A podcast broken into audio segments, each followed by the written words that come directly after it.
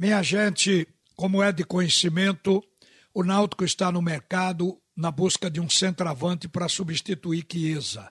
Antes estava buscando um ponta, mas sem muita pressa, porque o time vem jogando sem o Eric e está dando conta do recado. Mas agora é a prioridade número um buscar um substituto para Chiesa. Chiesa deixa uma lacuna grande, era um jogador participativo, jogador que segurava a bola, dialogava com os companheiros, fazia com que o Náutico fosse um time de toque, de envolvimento, se deslocava para abrir espaço e fazia gol. Então, sem dúvida, é uma ausência para ser preenchida de imediato. E o Náutico contactou com o Caio Dantas. Hoje cedo, a Lília, repórter aqui da Rádio Jornal que está cobrindo o Clube Náutico Caparibe, fez referência a essa busca do Náutico no mercado. E a gente procurou saber mais, ou seja, contactando com a direção do Náutico. E não foi negado o contato com Caio Dantas. As pessoas do Náutico disseram que houve contato com o jogador, mas que dois outros clubes da Série B estão também tentando o concurso de Caio Dantas. E ainda tem um empecilho ele continua ligado ao Gangazu City da China e precisa primeiro se desligar.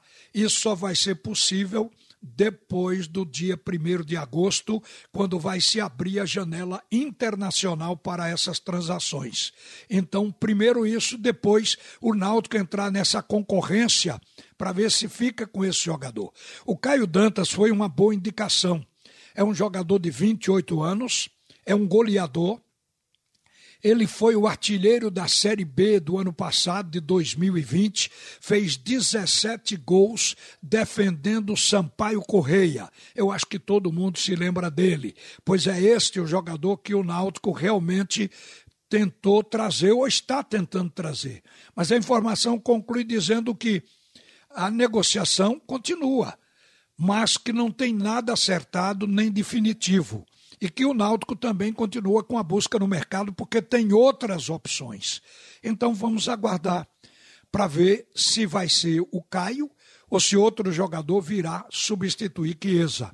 Agora, o Caio Dantas teve o referendo de Hélio dos Anjos, porque quem não quer um artilheiro de uma Série B, que é justamente onde o Náutico está agora tentando subir para a Série A. Então seria o jogador certo para essa posição de Chiesa, mas a torcida do Náutico tem que esperar mais. O Náutico joga na sexta-feira próxima contra o Curitiba. Jogo importantíssimo, porque o Náutico coloca mais uma vez em campo a sua invencibilidade e coloca também em risco a liderança, porque caso o Curitiba vença o jogo, fica a dois pontos do Náutico, porque o Curitiba sobe para 28, o Náutico tem 30 pontos. Como o Curitiba tem um jogo a menos, vai ficar uma expectativa muito grande. O jogo que o Curitiba tem para fazer é contra o Brusque. Só que a partida vai ser em Santa Catarina e não no Paraná, no campo do Brusque o que é um trunfo, apesar de que o Curitiba é tecnicamente melhor que o Brusque. O jogo com o Brusque está programado para terça-feira que vem, dia 3 de agosto. O jogo com o Náutico é antes, é na sexta-feira, agora. O Náutico está com desfalques mas, segundo o técnico Hélio dos Anjos, disse aqui no microfone da Rádio Jornal, o time vai mudar jogadores, mas não muda o modelo. Vai atuar como vem atuando em toda a competição. Isso porque ele próprio não abre mão e diz que os jogadores também não querem mudar esse estilo de jogo. Então o Náutico vai para lá com aquele futebol de amplitude, de profundidade, de marcação alta apesar de seguramente não contar com Jean Carlos, além de que Eza Jean Carlos se contundiu e deve ficar fora porque precisa de mais tempo para se recuperar. É provável que Jean Carlos só volte na partida contra o Confiança, que vai ser no final da outra semana.